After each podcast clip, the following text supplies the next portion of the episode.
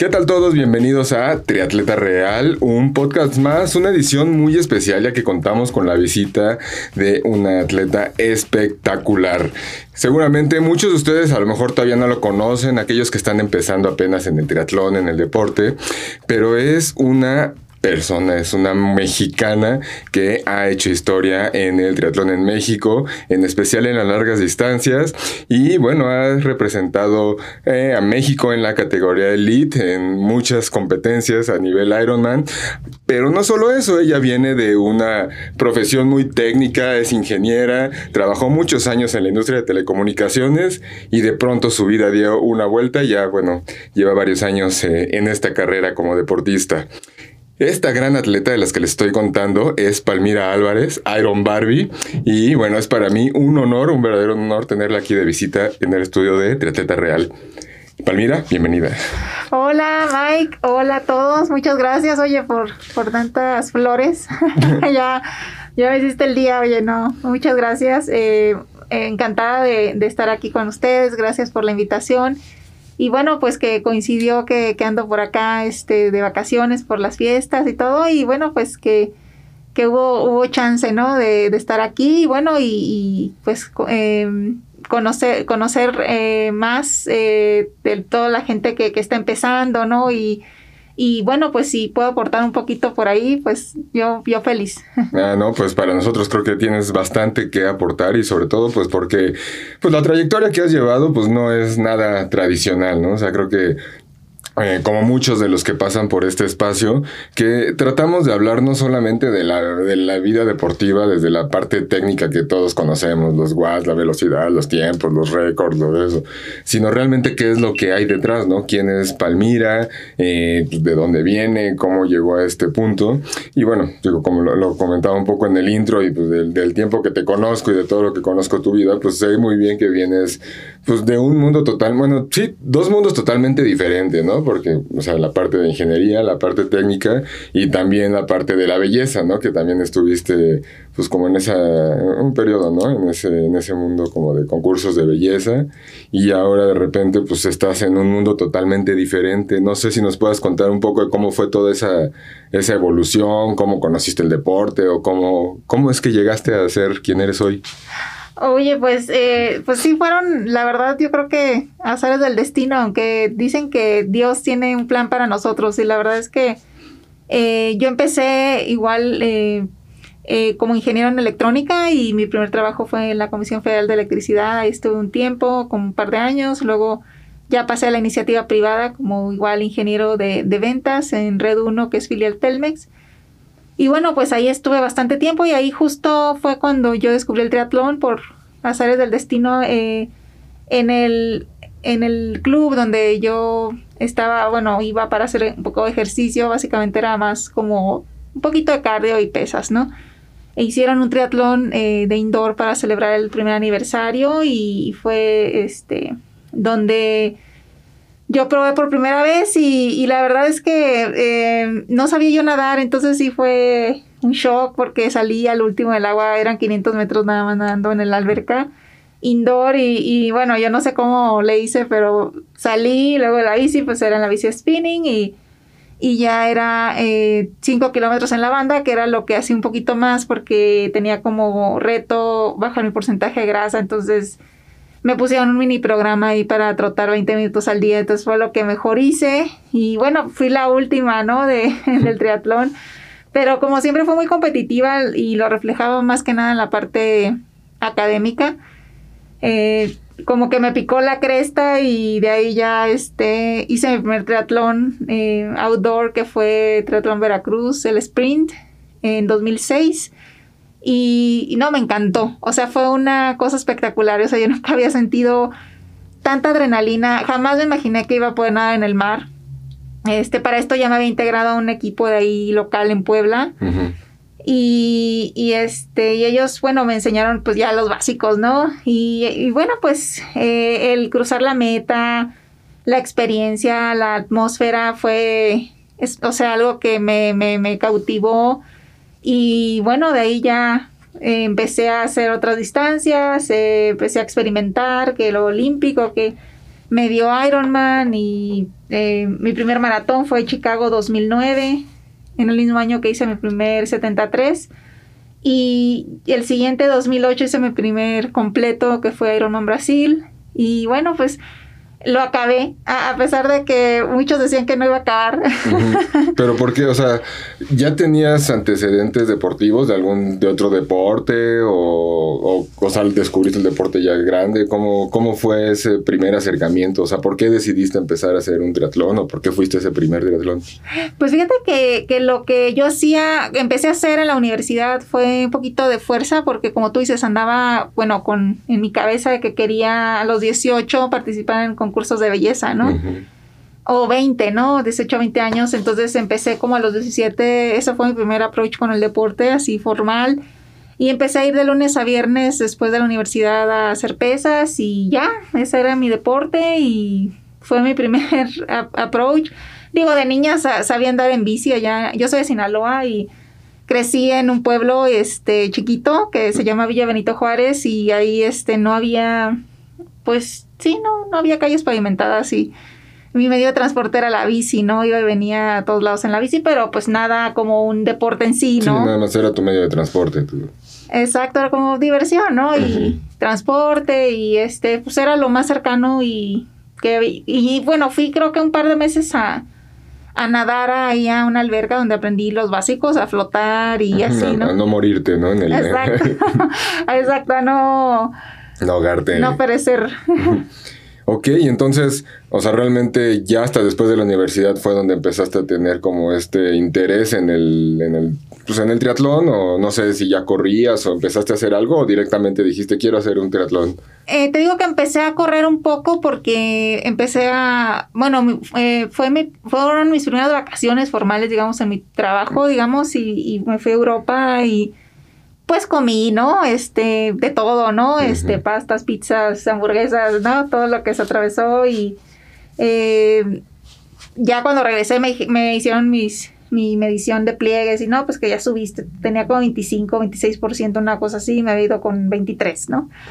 Y dije, wow, dije, no, pues sí, sí quiero bajar, ¿cómo le hago? No, pues tienes que hacer eh, una, una, rutina de 20 minutos y que yo te voy a, que me pusieron... Eh, hacer en el treadmill y luego ya hacer pesas, ¿no? Eh, cuatro veces a la semana, una o cinco, no sé, una cosa así. Entonces fue mi primer approach a un deporte más como cardio, ¿no? Y, y hacía un poquito de spinning a veces, etcétera, pero pues no, nada, nada, nada formal y eso. Y estamos hablando de que ya, esa, ya tendría que veintitantos años, veintitrés, veinticuatro, no sé, por ahí. Ok, entonces pues digamos que tu primer triatlón outdoor fue Veracruz, ¿decías? 2006. Y ahí de, la primera experiencia donde sentías que casi te morías en la alberca, ¿cómo, cómo te fue? Pues fíjate que cuando escuché el disparo de salida, o sea, yo me acuerdo que todo el miedo, ¿no? Porque pues además es un impacto de pasar de nadar en la alberca a pasar al mar, ¿no? Eh, pero cuando salió, o sea, me acuerdo cuando, eh, no, salió el, el, disparo, ¿no? Y, o sea, yo la adrenalina tope y yo, yo, me acuerdo que sí, pues sí, sí, sí la armé, pues, o sea, sí llegué y no me acuerdo ni siquiera qué tiempo hice, la verdad. Eh, luego la bici, pues no tenía, no sabía ni hacer cambios, creo que me fui en un, solo cambio con tenis, ¿no? Sin contactos y, y la corrida, pues ya no, era ya ir con el vuelito y creo que llegué como al lugar 18, una cosa así, que pues sí, o sea, mi fin era acabar, ¿no? Y, y me encantó, o sea, fue como un antes y un después en mi vida, fue, fue como todo cambió realmente, como que nunca había sentido esa energía, esa pasión, ¿no? Por algo, incluso lo que había sido mi carrera como, como ingeniero no... Nunca te llenó así, ¿no? No. Y ahorita es que parece que no es la misma persona con la que estoy hablando, ¿no? O sea, alguien que no sabía nadar a, a de repente tener, o sea, ser un Ironman Elite, ¿no? Entonces, supongo que ahí en Veracruz empezó como esa, esa espinita, ¿no? De un poco más, o sea, pero ¿en qué momento te diste cuenta que eras buena o, fue mucho trabajo? O sea, ¿cómo fuiste evolucionando o en qué punto creíste, o sea, te, te la empezaste a creer que podías dedicarte a esto o a, cambiar tu, la, tu vida de ingeniera como por deportista, ¿no? Pues mira que empecé como gradual y conforme fui aumentando las distancias, eh, y fui compitiendo y compitiendo, como que empecé a mejorar, ¿no? Obviamente, yo me acuerdo que cada Ironman que hacía eh, le iba bajando como de una hora, ¿no? Por cada, por Ah, cada evento, cada año, ¿no? Así de una hora menos, bueno, pues muy buena, ¿no? Y obviamente iba dedicando más tiempo, ¿no? Conforme me lo permitía mi trabajo, ¿no? Eh, que era full time. De hecho, este, llegué a estar muy cerca de aquí, en las oficinas de Telmex que están aquí en Lago Nega. Ah, pues aquí al lado. Sí, ahí estuve. Y- pero años. entonces, o sea, llegaste a hacer distancia Ironman todavía, o sea, digamos que en ese mismo proceso de, de crecimiento ya hacías Ironman y seguías siendo ingeniera. Sí, claro, sí, hacía de hecho hasta 2.73, dos fulls por año. Y obviamente no tenía, pues, como mucha, bueno, sí, llegué a tener hasta vida social también al mismo tiempo, pero bueno, juventud divino tesoro, que casi no dormía y entrenaba muy temprano antes de llegar a las 9 a la oficina o luego regresaba a la comida y- o en la noche, ¿no? Entonces durante la semana no dormía mucho y los fines pues me iba a lo largo y así. Pero me encantaba y la verdad es que había momentos en los que decía, bueno, no sé por qué, no, o sea, por qué sigo haciendo esto, ¿no? Si es bien matado, ¿no? Por, digo, cuando trabajas tanto y, y entrenas así, quieres entrenar más, pues sí es fuerte, ¿no? Pero no, no sé, como que algo me, me motivaba, digo, la verdad es que me apasioné y ya como en el 2010 fue mi primer, la primera vez que gané un 73 que fue Cancún. Ah, pues sí, del- de los últimos que hubo, ¿no? Desde en Cancún, de hecho. Exacto. Ajá. Fue así como, wow, no. Y bueno, antes ya había calificado el Mundial de Olímpico, fui a Australia, Gold Coast 2009. eh, y en el 2010 fue cuando gané mi primer 70 y fue así como, pues, eh, súper emocionante, ¿no? Y, y en el 2011 igual gané igual Cancún, eh, 70. Entonces fue cuando empecé como que a ver un poquito de resultados y, y ya para el 2012 fue cuando mi, mi esposo, que en ese momento era mi prometido, me dijo, no, pues es que yo veo que sí, pues estás teniendo resultados, te gusta mucho, pues ¿por qué no le das un, pues una oportunidad a esto y, y pues trata, tratamos de, pues, de darle algo más formal, ¿no? Un- una, fo- o sea, a- como un... Enfocarte más hacia, pues, realmente a, a- a trabajar en eso, ¿no? Exacto. Y, perdón, o sea, eh, empezaste a ganar, seguías, este, pues digamos que seguías con tu vida godín y todo, pero, o sea, en- ya ahí donde tu esposo te dice, bueno, pues creo que eres buena, tú sí realmente ya te sentías buena, o sea, ¿cómo te sentías, no sé, en, en- en el Star List, este, obviamente a lo mejor todavía en tu categoría y todo, pero sí ya estabas como liderando la tabla, o cómo fue ese, porque, o sea, no, no me lo puedo imaginar, ¿no? O sea, alguien, digo, a lo mejor alguien que ya tiene una carrera de toda la vida o, que a lo mejor de niño hizo otro deporte y tiene como esa parte de la condición, que lo hemos escuchado aquí, que a lo mejor no eran este, triatletas, pero hacían fútbol, ¿no? Así, ten- entonces realmente es, es difícil pensar que en alguien a los veintitantos años empieza y termina convirtiéndose en elite. Sin embargo, no eres la primera. Lo hemos visto en Chrissy Wellington y bueno, hay, hay, hay varias este, leyendas, ¿no?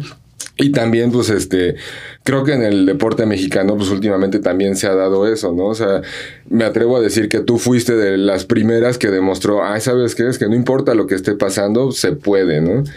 ¿En qué momento llegaste tú a ese punto de decir, sí, sí puedo, o sea, sí pudiera yo dedicarme a esto? Eh, o sea, supongo que al principio no lo tenías y llegó un día en el que llegó esa iluminación o cómo, cómo fue ese, ese pequeño salto.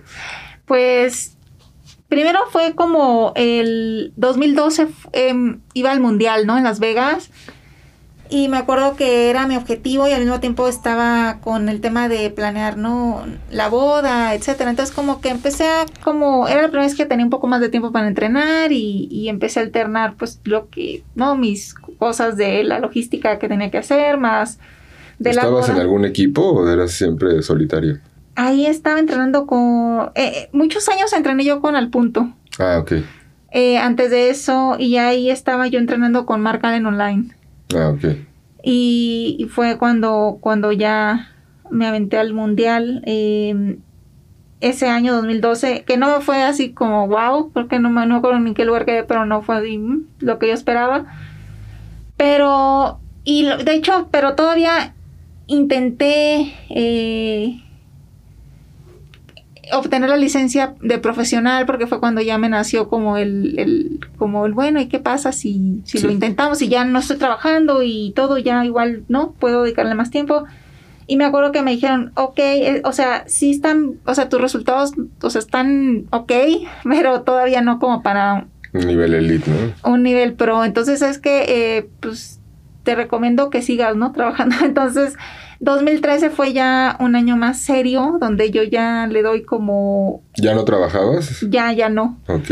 Ya era como ahora sí me voy a enfocar a, ir a eventos internacionales em, y tratar de, de, hacer podium, ¿no? Por allí. Em, ir al mundial y tratar de quedar más o menos, o sea, y ya de ahí ver si ahora sí aplico, ¿no? Para pro. Y eso fue el, el 2013, ¿no? Como que el foguearme en eventos como Florida 73, Boulder 73 y luego el Mundial y, y pues ya, o sea, hice podium en esos y, y en el Mundial ya quedé creo en 18. Entonces ya dije, bueno, pues ya, ya son resultados mejores y todo y ya fue cuando pude obtener mi licencia. ¿Y cómo cambió tu vida? O sea, digo, obviamente ya sé que pues, no, nada que ver de una parte de, técnica, de ingeniera, una parte deportista, pero digamos en tu día a día, en tu forma de, pues, de visualizar, en tu forma de, pues no sé, a lo mejor si tuviste algún crecimiento también personal, en tu seguridad, todo eso, o sea, ¿cómo podrías ahorita decir que, que esa Palmira se fue formando más allá de la parte deportiva? ¿Fue, fue, ¿Lo sentiste o nada más fue fluyendo? Eh, pues digamos que en esa búsqueda de ser la mejor atleta que podía ser, eh, enfrentarme a retos que, jamás me había enfrentado a unos niveles así, ¿no? O sea, o sea, estúpidos casi, ¿no? Eh, yo creo que esa misma búsqueda me llevó a buscar también ser una mejor persona, porque decía, es que, es que tienen que estar conectados, ¿no? O sea, no puedes buscar como que una cosa sin forjar la otra, ¿no? Es decir, no te puedes presentar en una competencia así de alto nivel si no tienes, este, pues fe, ¿no? Si no tienes confianza, si no tienes, em, pues resiliencia, si no tienes, este, tolerancia a la frustración. O sea, son, es una serie de, de, elementos que necesitas para poder llevar, digamos, eh, llevarte a otro nivel, ¿no? Entonces para mí fue un crecimiento, o sea, espectacular. O sea, te puedo decir que la Palmira de, del 2014, que fue cuando empecé como elite, ahorita, o sea, soy otra, pues 100%. Eh, y le agradezco infinitamente em, el haberlo hecho justo por eso, porque independientemente de los logros que haya hecho o no, o sea, eh, ha traído un crecimiento personal que, que, nada lo hubiera podido motivar de esa forma como lo hizo el triatlón. ¿Hay competencia? O sea, llegó un punto en el que empezaste ya realmente a sentir la, o sea, la competencia más allá de deportiva, sino ya de egos, ya, ya con otras mujeres. O sea, ¿sentiste eh, que en algún momento diste ese paso y, fue más difícil? ¿O, ¿O, cómo has vivido esa parte elite? Pues yo siento que em, siempre va a haber, ¿no? Este, egos y, demás y todo, pero también he hecho como amigas, ¿no? O sea, como amistades. Digo, no, no, no obviamente no soy amiga de todas, ¿no? Pero en general he encontrado gente muy valiosa de la que he aprendido también y, que ha sido motivante conocer. O sea, la verdad es que hay mujeres que admiro mucho y que he tenido la oportunidad de conocerlas y, digo, wow, o sea, nada más por eso ya valió la pena todo, porque, eh, eh, o sea, obviamente hay una rivalidad, ¿no? Pero, pero pues al final del día es, una, es un evento, ¿me entiendes? O sea, es una carrera, ¿no? Es decir, eh, no puedes estar, bueno, por, por, lo menos yo no lo llevo a nivel personal, ¿no? Con nadie, o sea, de decir, no, o sea, simplemente era pues sí, obviamente te picas con alguien que si te ganó, le, le ganaste, así, o sea, pero... Pero no en mal plan, ¿no? O sea, no, no. Así, no. Eh, ¿Cómo eres durante la competencia? ¿Eres la misma? O sea, o, porque te veo muy tranquila de los años que llevo conociéndote y de los que te vemos este, bailar en TikTok y todo. O sea, sabemos que realmente, pues eres una persona súper tranquila, muy, este, pues no sé, muy segura de sí misma y, que hace lo que se le da la gana, ¿no? Pero no sé cómo es la Palmira en competencia. ¿Sí crees que ahí se te cambia el chip o o esa misma paciencia que tienes lo utilizas en tu competencia? Mm, yo creo que sí soy muy, soy altamente competitiva y sí como que me switcheo, ¿no? A modo así de que pues, quiero hacerlo, cueste lo que cueste, ¿no? En el momento y doy todo de mí, ¿no? Como que sí, soy muy tranquila, pero en ese momento sí soy muy competitiva. Y al principio eh, era difícil para mí el... Em, el switcharme ya que cruzaba la línea, este, era difícil, ¿no? Como cambiar el mood. Y ya fue hasta los últimos años ya de profesional que ya decía, no, ya acabó, ya, no, somos amigas, ¿no? O sea, ah, ok, sí, o sea, no, no, existe eso. Y también llevas varios años viviendo fuera de México. ¿Qué fue lo que te, pues lo que te orilló? ¿Fue parte de, de, mejorar tu vida deportiva o fue algo externo y tuviste que adaptar tu vida deportiva a eso? Pues originalmente todo salió por el deporte, porque allá estaba, eh, yo estaba en, con Mark Allen online, pero el coach físicamente era eh, Luis Vargas y estaba, vivía en Boulder. Entonces como que me interesaba estar cerca, ¿no? Que me pudiera checar de vez en cuando y eso porque todo era virtual. Entonces eh, empezó todo como un plan de irnos seis meses. y todo era virtual en épocas de prepandemia, ¿no? O sea, es que es algo raro, ¿no? O, ya, o, sea, antes de la pandemia ya llevabas ese, ese tipo de entrenamientos que ahorita pues, son muy comunes, pero en ese entonces me imagino que eran pues muy raro que alguien lo decidiera hacerlo así, ¿no? Ah, exacto, 100%. Sí, era 2000, estamos hablando de 2014, cuando fue la primera vez que nos fuimos. Y, y, la verdad es que yo me acuerdo que veía los videos así de, de Mirinda Carfree, o sea, de, de, de, todos, ¿no? Que estaban, él, el mismo Craig Alexander, todo el mundo en Boulder, ¿no? Y, y era como, pues, el lugar, ¿no? Para estar. Y decía, bueno, es que si quiero estar compitiendo al alto nivel, pues sí necesito un lugar donde pueda yo desarrollarme, ¿no? Y, y pues sí, sí fue un cambio brusco porque eh, de aquí en México, pues como sea, pues destacas, ¿no? Como que dices, bueno, no, pero llegas allá y es un así, un, una serie de atletas olímpicos, exolímpicos, o sea, de todo, corredores, triatletas, este, em, nadadores, o sea, es así real, o sea, el nivel es, es así como ridículo, pues, o sea, sí vas a las masters y, y, sí, este, la gente de señoras de 60 dando fuertísimos y en la bici te pasan así, what? así como que fue un shock. Pero pues por eso empezó todo y ya de ahí pues nos gustó justo eso, ¿no? Que era un ambiente em, pues que se prestaba, ¿no? Y la gente, ¿no? Como que te hacen crecer, ¿no? Ya sabes, como que pues aquí vienes a trabajar y tienes que ganarte tu lugar, pues entonces es, fue como muy padre esa parte y por eso pues al final terminamos quedándonos, ¿no? A pesar de que, bueno, el año pasado ya fue mi, mi último año profesional. Ah, sí, o sea, ahorita ya, ya decidiste retirarte. Sí, exacto. Ya no lo había visto, ¿lo, lo publicaste? Porque no... Sí, sí, sí, lo, ah. puse que... Bueno, Cozumel era mi última carrera ya. Ah, sí, es cierto, sí, no, perdón, sí, sí lo sí. Bueno, y digo, ahorita esto ya, ya, ya, ya fueron muchos años, ¿no? Ahorita todo este proceso, todo lo que hiciste.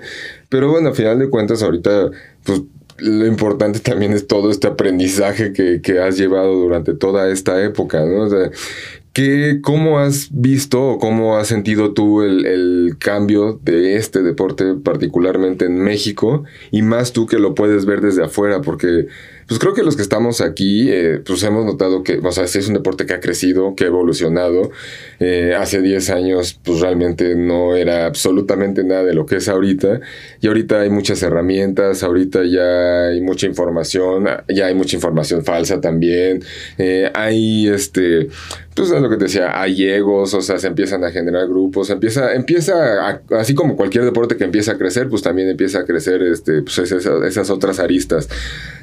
¿Tú cómo has, o sea, no sé si viviste esa parte, no sé si viviste, por ejemplo, también aquí en la parte en, México, digo, suena feo decirlo, pero pues también hay mucho malinchismo, ¿no? Entonces, pues el hecho de que una mexicana viviendo en Estados Unidos, o sea, se puede prestar a mucho tipo de, de roces, ¿no? ¿Viviste algo de eso en todo este, en estos últimos años, en ese proceso viviendo allá, o, o realmente, pues para ti fue algo, digamos, que, que funcionó normalmente, ¿no?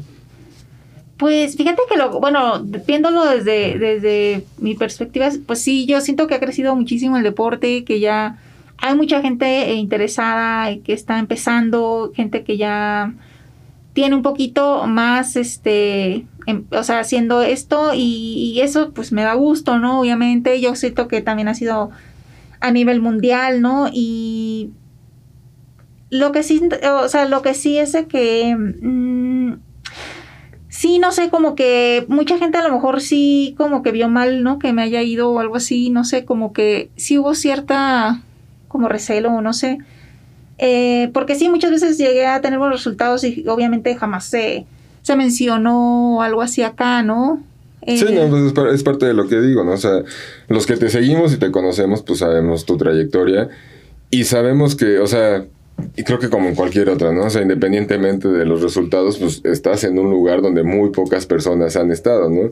Sin embargo, pues el hecho de mantenerte a lo mejor alejada del núcleo aquí del país, pues es lo que pues generó como ese, eh, este, pues no sé, esa, desconexión, ¿no?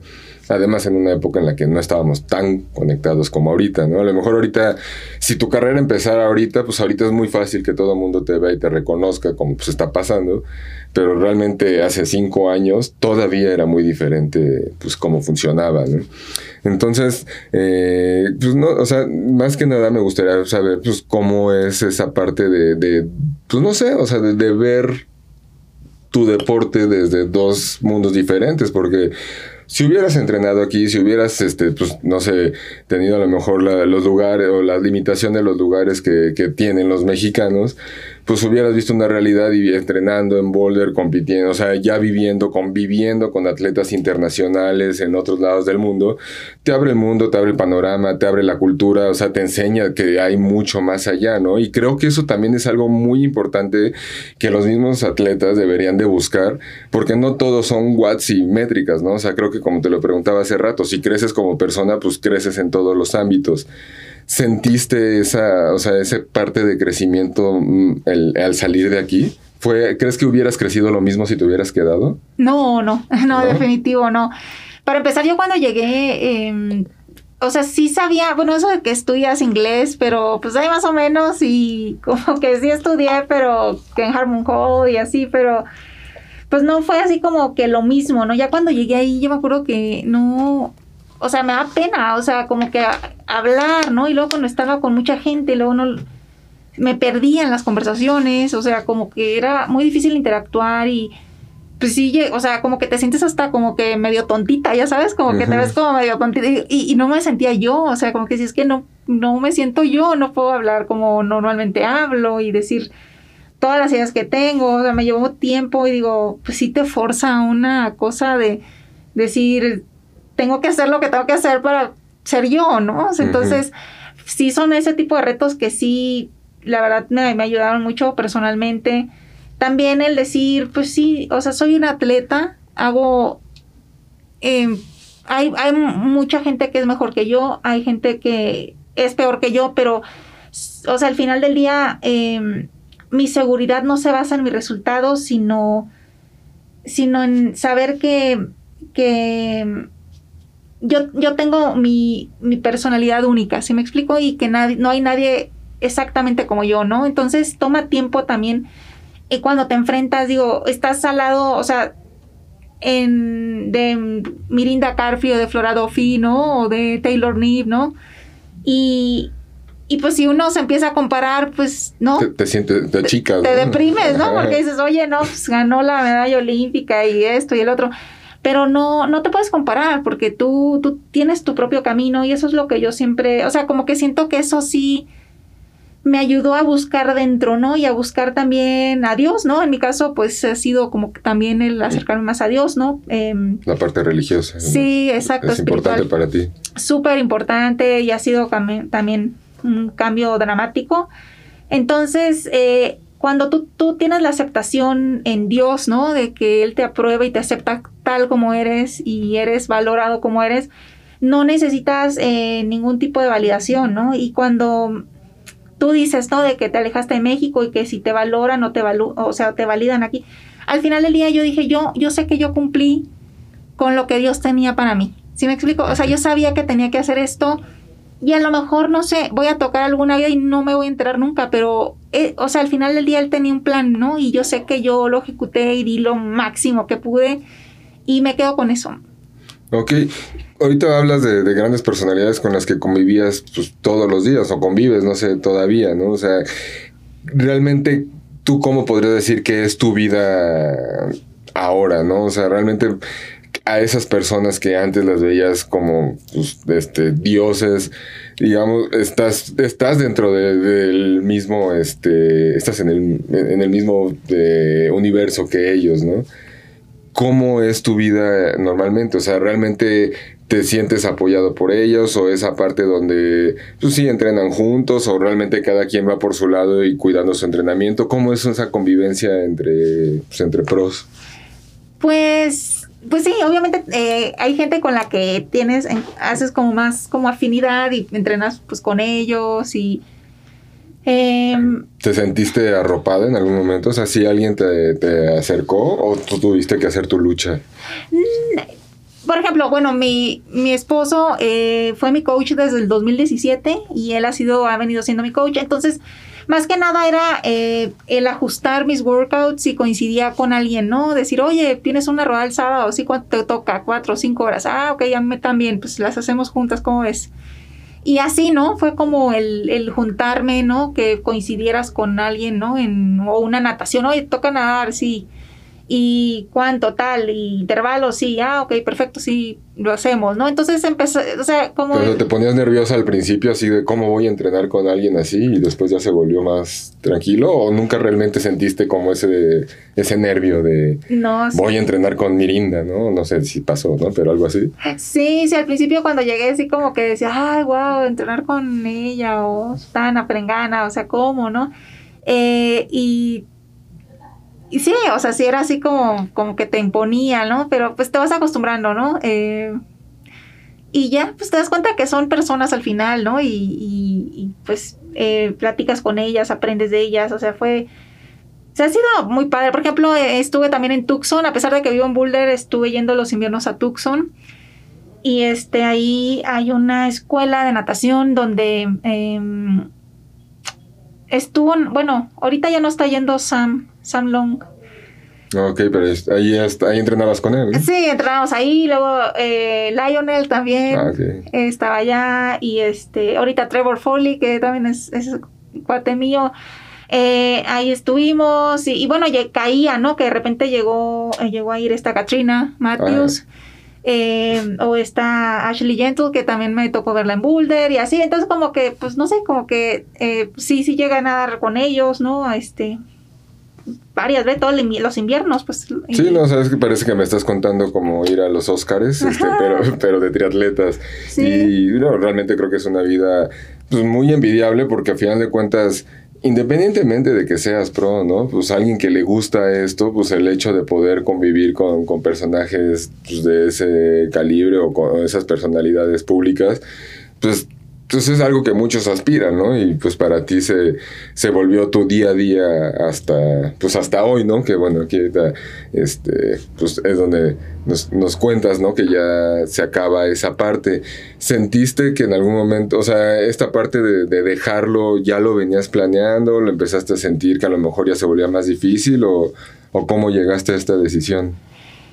Pues mira, lo que pasa es que eh, la parte familiar, digamos, se ha venido posponiendo, el de tratar de hacer una familia, ¿no? Ah, de tener familia, porque empecé yo grande, ¿no? digo, como estamos hablando de que a los veintitantos apenas estaba descubriendo lo que era el triatlón y luego en lo que llegué a ser lo suficientemente eh, competitiva para saltar a pro y aún así en pro desarrollarte de, de, ser Rocky, ¿no? Rookie pro a ser ya más experimentada. Eh, estamos hablando de varios años, entonces eh, yo desde el año pasado como que decía, híjole, no sé, como que si quisiera, como que sentía que el reloj biológico ya iba... ya estaba avanzando. Ajá, y decía, bueno, es que yo creo que ya es momento de, de, pues, porque yo, o sea, tenía la aspiración de calificar al mundial como pro y pues ya no, no, no se pudo, por lo menos al full no, al 70 sí. Eh, pero pues yo tenía, decía, no, es que el siguiente año y le intento y le intento. Y así la estuve como alargando. Y luego con la pandemia, pues ahí se perdió, se perdió tiempo y se perdió continuidad. ¿Te afectó mucho eso de la pandemia a ti o realmente tú pudiste pues mantenerte entrenando, porque también, eh, digo, haces mucho indoor, ¿no? En la parte de los inviernos y eso, o luego es cuando vienes acá. Entonces no sé si para ti la pandemia realmente fue un algo que te haya afectado mucho o tú pudiste seguir normalmente o incluso hay, hubo atletas que les ayudó, ¿no? El hecho de que no tengo que salir y no me, me dedico a entrenar y mejoraron, ¿no? No sé cómo fue para ti. Pues sí, fíjate que eh, sí me ayudó, siento que sí me ayudó porque sí estuve entrenando fuerte. Obviamente la natación pues se canceló por un rato para todos, pero siento que sí, sí, sí le... Eh, yo me acuerdo que hice Florida y quedé... Ay, creo que quedé... Fue lo, el único full que hubo quedé ocho, creo, en, Florida. Sí, sí, algo así me acuerdo. Fue 2000, sí, del año de la pandemia, 2020 o 20. No, fue hasta el 21. 21, perdón. O, sí, ese año nada más fue, el, vine el 73 de, de Cozumel y luego hubo el único full y quedé en ocho y me fue bien, o sea, bajé mi tiempo, ¿no? Este, entonces, eh, fue un buen, un buen año con todo y todo. Digo, lo único malo es que sí, pues, o sea, Sí, te hizo perder tiempo, ¿no? Sí, porque ya no había eventos a donde ir, ¿me entiendes? No va a ser a ese o ese. Entonces hubiera tenido más shots, digamos. Pero pues em, ya, sí, o sea, digamos que ahí se, se, fue más tiempo y pues ya al final dije, bueno, ya, ya este año ya la verdad como que también me sentí un poco cansada, ¿no? Porque sí es súper demandante y, y he entrenado fuertísimo para poder, digamos, estar a la par de otras, pues que ya llevan años de ventaja, pues tuve que trabajar el doble o el triple, no para sé. Para alcanzarla, sí. Entonces, como que digo, ya, ya como que también quiero estar tranquila un poco y, y bueno, pues ya te, digo, como eh, intentar tener no familia. Ok. Oye, ¿cómo es la presión de una, de una atleta pro en cuestión de las marcas, patrocinios? O sea, porque pues obviamente eso es de lo que vive, ¿no? Y mucha gente bueno, últimamente nos, nos, pasa o vemos atletas nuevos como que como que están, este, no quieren esa parte, ¿no? O sea, quiero el patrocinio, pero no quiero como hacer anuncios y no, ¿Cómo fue para ti esa parte? ¿Tuviste apoyos? Eh, ¿Te tocó, eh, te costó trabajo tocar puertas? Eh, ¿cómo, ¿Y qué le podrías decir a, los que, a las que pudieran aspirar o los pudieran aspirar a tener una carrera deportiva como la tuya? Que, hicieran esa parte de su trabajo, ¿no? O sea, que hubo algo que te costara trabajo y que al final de cuentas aprendiste a, pues, digamos, hacer para vender mejor tu, carrera o cómo fue? Pues mira, cuando, cuando empezaba justo como profesional salió una oportunidad muy buena aquí en México con Puma y estuve con ellos trabajando varios años eh, y fue yo creo que el mejor sponsorship que pude tener. Creo que cuando estaba también Iñaki, ¿no? Creo que en esa, como que fue como que en ese mismo año, ¿no? Algo así. Exacto, Italia, Gisman y ah, sí, sí, sí. Este, Perico también. Ajá, Perico Sarmiento. Sí, este, esa fue para mí el mejor sponsorship. Obviamente, pues tuve algunos otros. La mayoría fueron en especie. Por ejemplo, lo, del último que tuve fue Power Bar, que me daban producto y así, pero em, digamos que lo que siento que, que complicó las cosas fue em, el cambio de administración. Aquí ya no, hasta donde entiendo, no es deducible el tema ese de patrocinios. Mm, sí, es, más complicado. Entonces, eso lo complicó mucho, muchísimo, por lo menos aquí en México. Y había una, un tema también de que yo estaba en Estados Unidos y como que no les hacía sentido que yo viviera allá y, la, y ellos aquí. Y allá en Estados Unidos como que tampoco era tan conocida como para tener un apoyo, apoyo americano. Hubo una época en la que sí competiste por Estados Unidos, ¿no? Recuerdo o, soñé.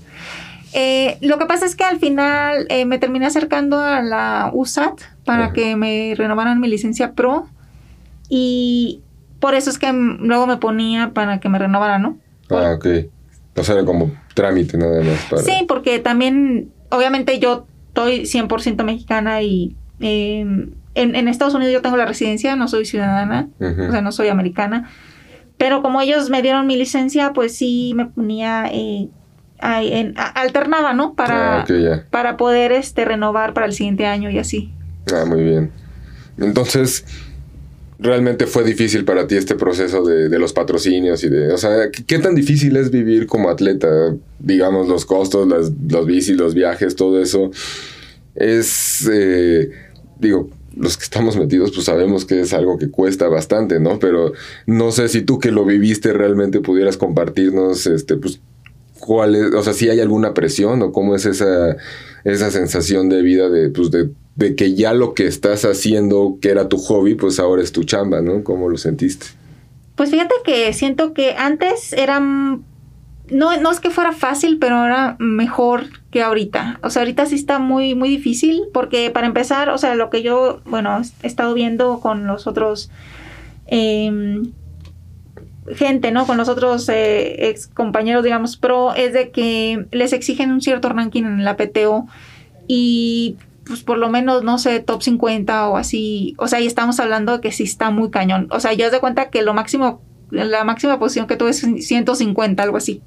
Ok. Entonces, o sea, imagínate estar en el top, top 50, o sea, sí está cañón. Y ya de ahí ya, pues, muchos sponsorships, así ya internacionales, de marca de bicis, etcétera, es lo que luego les piden y les dan, pues, un, un cierto eh, budget, ¿no? Para, para competencias y así. Y, eh, pues, lo que la PTO también les da al top 50, eh, un sueldito, digamos más la oportunidad que tienen, ¿no? De competir en los circuitos, eh, en los mismos eventos PTO, que es donde más dinero ofrecen. En los de Ironman, la verdad, no ofrecen mucho. Creo que ya con Ironman Series, el, próximo, bueno, este año ya va a haber mejor Mejores bolsas. Mejores bolsas, pero aún así sí sale una lana y, y, de hecho, pues la parte de sponsorships, pues sí, o sea, sí, yo, o sea, es difícil. Mucha gente, yo lo que veo es que la alterna. O sea, se cuenta que, por ejemplo, conozco varias que son physical therapists y... O sea, sí tienes que hacer algo más para poder realmente vivir de eso. Incluso en Estados Unidos, a los atletas pro los ves haciendo un side job, ¿así? Sí, sí, sí. Tienen otro trabajo alterno o, o sí multichamba. Que o sea, ¿qué, ¿qué porcentaje de atletas crees que realmente vivan solo de hacer lo que, pues, de competir y de entrenar? Pues yo creo que sí, el top 50, ¿no? Nada más. Sí. Sí, sí. Todos los demás sí, o, son coaches o algo así, no sé, algo tienen para subsistir, digamos. O en sus países, a lo mejor, ¿no? Por ejemplo, sé que eh, tengo un amigo Jason, Jason Paul, eh, en Canadá, él es canadiense, creo que si le dan alguna empresa, sí la apoyo, así como... Pero realmente es muy difícil, ¿no? O sea, y digo, ya en Estados Unidos, en México, pues, bueno, y sabemos sabemos el gobierno que tenemos, ¿no? Entonces realmente se, se vuelve bastante complicado recibir no, no, complicado, imposible, ¿no? Prácticamente tener un apoyo y sobre todo en un deporte que no es este, nada comercial, ¿no? O al menos no todavía. ¿Cómo es? O sea, no sé si ha cambiado la percepción, bueno, más bien, ¿cómo te ven en Sinaloa? ¿Cómo te ven cuando vas a tu casa? ¿Cómo es tu familia? ¿Cómo es, no sé, dónde creciste? Este eh, la gente sabe lo que has logrado o realmente pues nada más en tu casa eres Iron Barbie? pues fíjate que de hecho la última vez que estuve ahí fue ahorita en junio. Eh, que fui para la boda de mi mamá y, tuve la oportunidad de estar en una plática ahí en Culiacán, e impartí una plática motivacional para jóvenes eh, por parte de Cipina, Sinaloa, y, la verdad fue espectacular. Fue, nunca lo había hecho, esa fue la primera vez y y me encantó, ellos estaban felices, o sea, pude transmitirles pues mis experiencias, este, eh, el, bueno, el mensaje ese, ¿no? De, pues de aventarte por tus sueños, de creer en ti.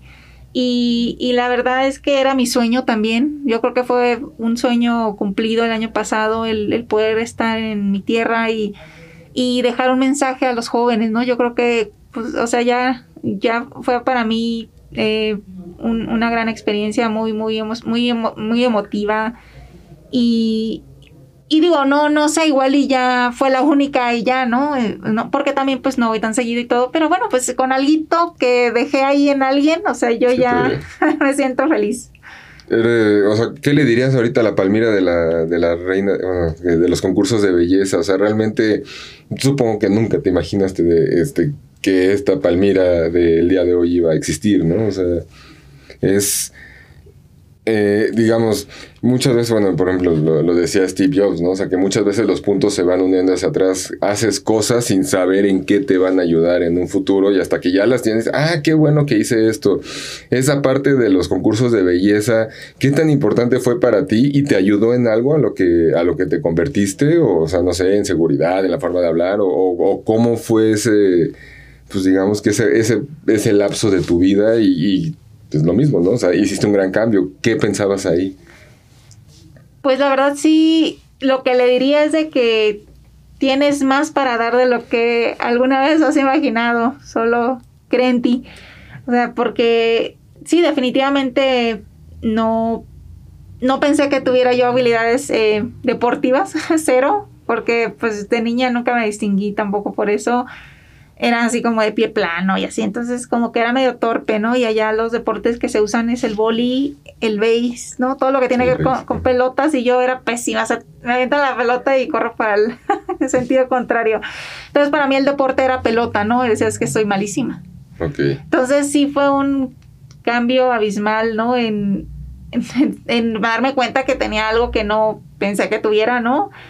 Y, pero en ese entonces tú pensabas como vivir de esa parte de la belleza o nada más era algo que te gustaba por diversión. No, sí, sí me gustaba mucho. De hecho, mi mamá me lo inculcó un poco, ¿no? Eso de que sí, es que como ella fue reina de las educadoras. Ah, entonces ella me dice, es que tú vas a ser reina y, y casi, casi yo, no, no, y ya de ahí yo ya me hice actriz, ¿no? ya, ya me veía yo en Televisa, Telerisa, ¿no?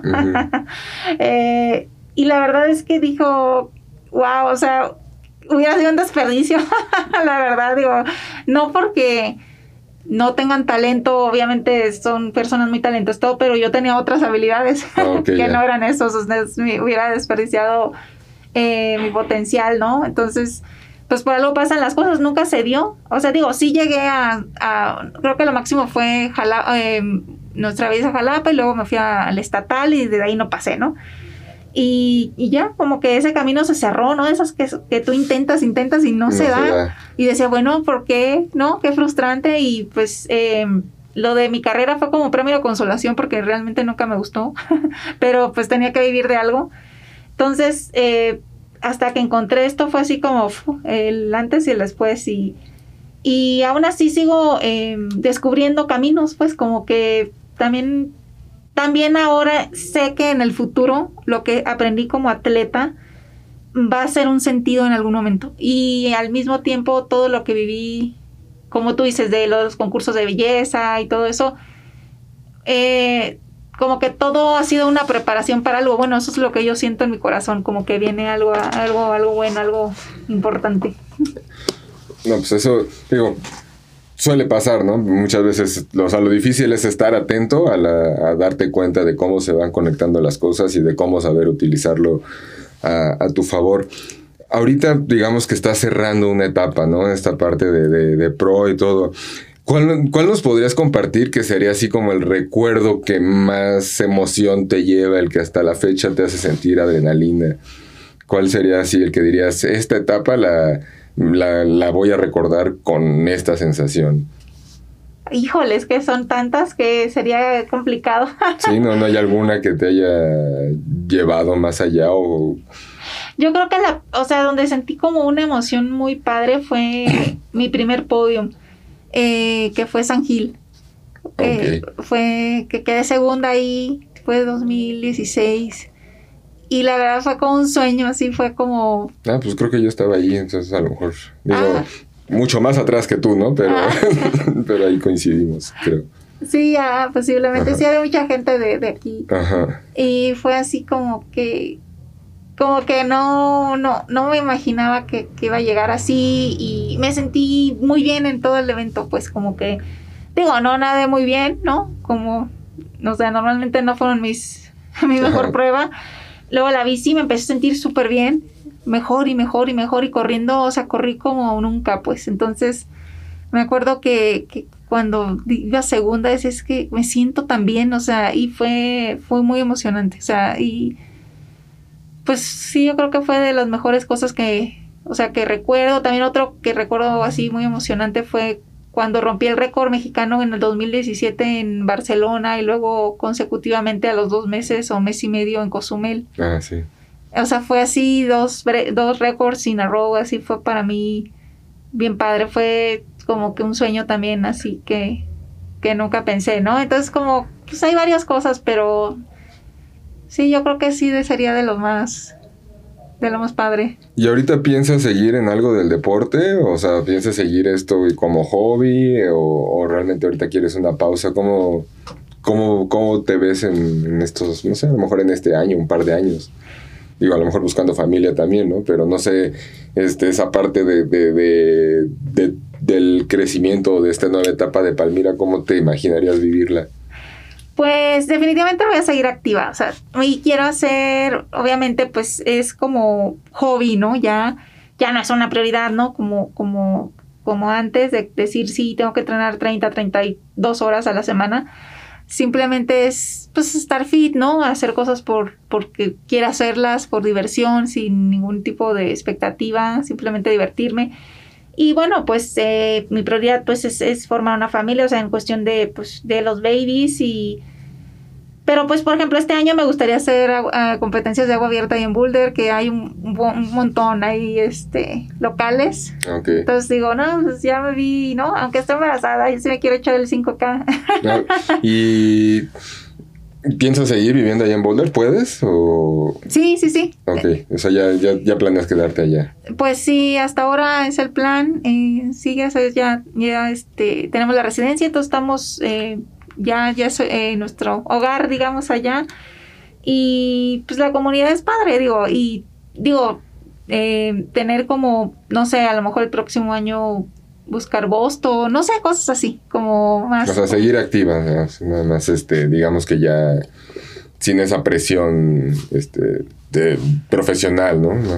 Exacto, sí. De hecho, apenas, este, eh, estuve en, que sale ya en este, en este en este mes con Hailey Chura. Ella tiene un podcast que se llama Iron Woman Podcast. Ah, no, no lo he escuchado. Y estamos, ella, Hailey es, es pro también, estuvo en Coa y todo, es muy, muy buena. Y este, estuvo con una, estuvimos, eh, nos entrevistó a mí y a otra chica que se llama eh, Jenny. Ah, se me olvidó el apellido. Pero también estuvo en Cozumel y también fue su último su eh, último... Su último carrera pro. Pero ella sí dijo eh, en el podcast que sí se va a dedicar a hacer Age Group y que quiere ir a Kona y ganar Kona como Age. Esa parte creo que se está dando más, ¿no? O sea, muchos pros se están bajando y, y bueno, pues para los mortales nos están poniendo bien difícil la, la, la situación porque ahorita ya ves categorías, o sea, realmente creo que antes pues, a los 40, 45 decías, ah, pues creo que ese es el lugar en donde puedo ir a Kona y pues ahora es imposible, ¿no? Porque es donde todos los, los pros están realmente compitiendo. Eh, ¿Te ves en esa parte también en algún momento, aunque sea así un, año este, como para ver qué se siente o, ya, ya no te nace tanto esa parte de, pues de, de perseguir esas clasificaciones, aunque sea fuera de la categoría pro? Pues fíjate que por el momento no. Eh, es, a lo mejor, no sé, 10 años, ¿no? Pudiera ser, ¿no? Pero como que ahorita no. Ya está satisfecha de, como, eso. Como que, ah, como que digo, no, o sea, otra vez la misma, o sea, y peor porque ya ni... Ya ni, gano. Ya ni gano billete, digo, por lo menos en Cozumel gané billete o ahí en, este, en Maryland, ¿no? O sea, pero así ir nomás, no, no sé, como que sí eso, o sea, sí lo, a lo mejor sí, pero ya que, digamos, le dé paso a mi siguiente proyecto que son, pues, los babies, ¿no? Ok. Bueno, pues no sé si hay algo más que nos quisieras compartir. La verdad es que, eh, digo, insisto, también no quiero quitarte mucho tiempo y, y bueno, sé que, pues, la de resumir la trayectoria que tuviste, que bueno, en este caso fueron un poco más de 10 años, pues es, es muy, es muy difícil reducirla a, a, una, ahora un poco más de plática, ¿no? Pero realmente quiero que, que sepas que al menos eh, personalmente y gente que conozco te admira mucho, que sé que hay gente aquí que, que realmente pues sabe el esfuerzo que, que, requiere el llegar hasta donde tú has llegado y pues que el hecho de que pues a pesar ahorita las, las redes han cambiado, que es difícil mantener más difusión, este, que muchas veces pues este, digo, así como tú y yo que estamos ahí en TikTok y todo, o sea, tratando de conectar con la gente, pues realmente ya es muy complicado, ¿no? O sea, digamos que vivir una vida como la tuya deportiva, pero eh, eh, enfocada y al mismo tiempo hacerla pública, pues se vuelve difícil, ¿no? Entonces, para mí es realmente un honor y, una satisfacción el haberte tenido aquí, el conocer tu historia eh, o un poco más de tu historia, el saber pues el, proceso que has llevado y sobre todo pues que la gente conozca pues que hay mexicanas que, que, la rompen y que han hecho historia y que además pues demuestran que se puede, ¿no? Y creo que además dejan una vara pues suficientemente alta para que otras vengan ahorita a romperla y eso pues es algo que creo que también es un gran mérito el que, el que tú tienes, ¿no? O sea, porque ahorita pues no es nada más, no, las que llegan no nada más llegan a ver este, a dónde llegan, ¿no? O sea, creo que ya pusiste un estándar mínimo y eso, pues no cualquiera lo puede hacer, ¿no? Y eso creo que es algo admirable y pues quería que lo supieras, ¿no? Que al menos así lo veo ya.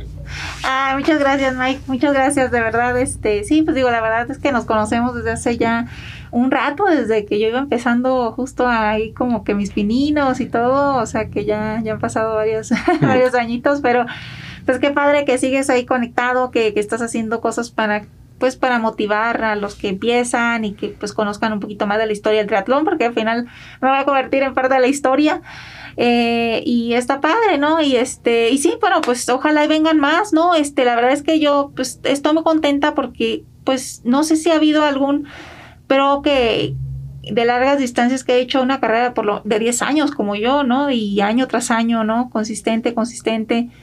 Eh, sin breaks, ¿no? Este... Pues no, digo, aquí el que hemos tenido es Arturo Garza, que pues ah, él, 30 años este, prácticamente que sigue a nivel pro, pero bueno, también ha variado, ha cambiado distancias, ha hecho, y bueno, él desde niño, o sea, él, realmente ha vivido la historia del triatlón desde que existe en México, ¿no? Entonces, Exacto. este, pues tú eres otra de ellas, ¿no? Y creo que como que ese primer grupo de, de triatletas están empezando a salir y pues es muy importante que sepamos, pues, que que el triatlón en México pues es más que lo que vemos hoy, ¿no? Es más que el mame, es más que las redes y la competencia y el ego, ¿no? Es mucha gente ha hecho muchas cosas para que el triatlón crezca en este país y, creo que tú eres una, persona clave en ello y bueno pues espero que la gente pues te siga, que, que vea un poco tu historia y pues que veamos ahora esta nueva etapa de Palmira que pues la verdad muy merecida y, bueno, pues ahí también creo que este, se te desea todo el éxito. Ah, muchas gracias, muchas gracias Mike. Sí, no, pues sí, adelante, pues los que vengan que, que pues que superen a los que empezamos, ¿no? Esa es la idea, que, que cada vez vaya mejor y que pues, y no hay de otra, porque de verdad que el nivel cada vez está más cañón, o sea, cada vez está más fuerte y y pues vienen nuevos que vienen con todo, entonces este pues hay que seguir eh, aspirando a, a, hacer lo mejor que puedan ser y, y pues si, si tienen un sueño, pues vayan por él. Bueno, pues muchísimas gracias, Palma. Y si alguien también quiere seguirla, podemos ser como Iron Barbie. Este, eh, no sé, ¿hay, algún otro lugar donde quieras que te sigan o algo que quieras que la gente sepa de ti? Mm, pues sí, estoy como Iron Barbie 13 en Instagram, Iron Barbie en, en X. Ajá, Twitter ahora, Twitter X. Ex Twitter, ahora ex. Em, y eh, creo que Palmira, no me acuerdo si Palmira Álvarez en la página, Palmira Álvarez, Facebook. Eh, pero bueno, ahí seguiré, pues más que nada eh, tratando de, igual transmitir pues lo que es así una vida activa, este, igual con la parte de la nutrición, ¿no? Este, mi, mi, esposo y yo estamos trabajando con, con la gente que, que, está en el equipo y eso para llevarlos igual con la parte de, de, la nutrición, que sea y bueno, para cualquiera, o sea, que, quiera correr, etcétera, etcétera. O sea, la verdad es que como que uno piensa que tienes que hacer 20 mil horas a la semana para estar fit y no es cierto. O sea, sí es como... calidad, no cantidad, ¿no? Exacto, es como una, o sea, el, el, el, tener una buena aproximación de la parte nutricional más la parte, digamos, de, em, de los ejercicios, del workout es donde lo que da la clave del éxito, ¿no? Y, y pues al final del día todos queremos estar sanos, ¿no? Así es. Y pues tener una vida, pues, yo creo que lo más larga y feliz, ¿no? O sea, Exactamente. en- en lo más lejos del doctor posible. Pues muchísimas gracias una vez más, Palm. Insisto, es, un gran honor, es un orgullo para mí tenerte aquí. Espero que esta no sea la única vez. Espero que más adelante pues, podamos tener otra plática por acá. Y bueno, pues muchas gracias a todos los que nos estuvieron escuchando aquí en Triatleta Real. Ya saben, sigan a Iron Barbie. Nos vemos en el próximo episodio. Eh, yo soy Mike, esto es Triatleta Real. Nos vemos pronto. Adiós, Palm. Adiós.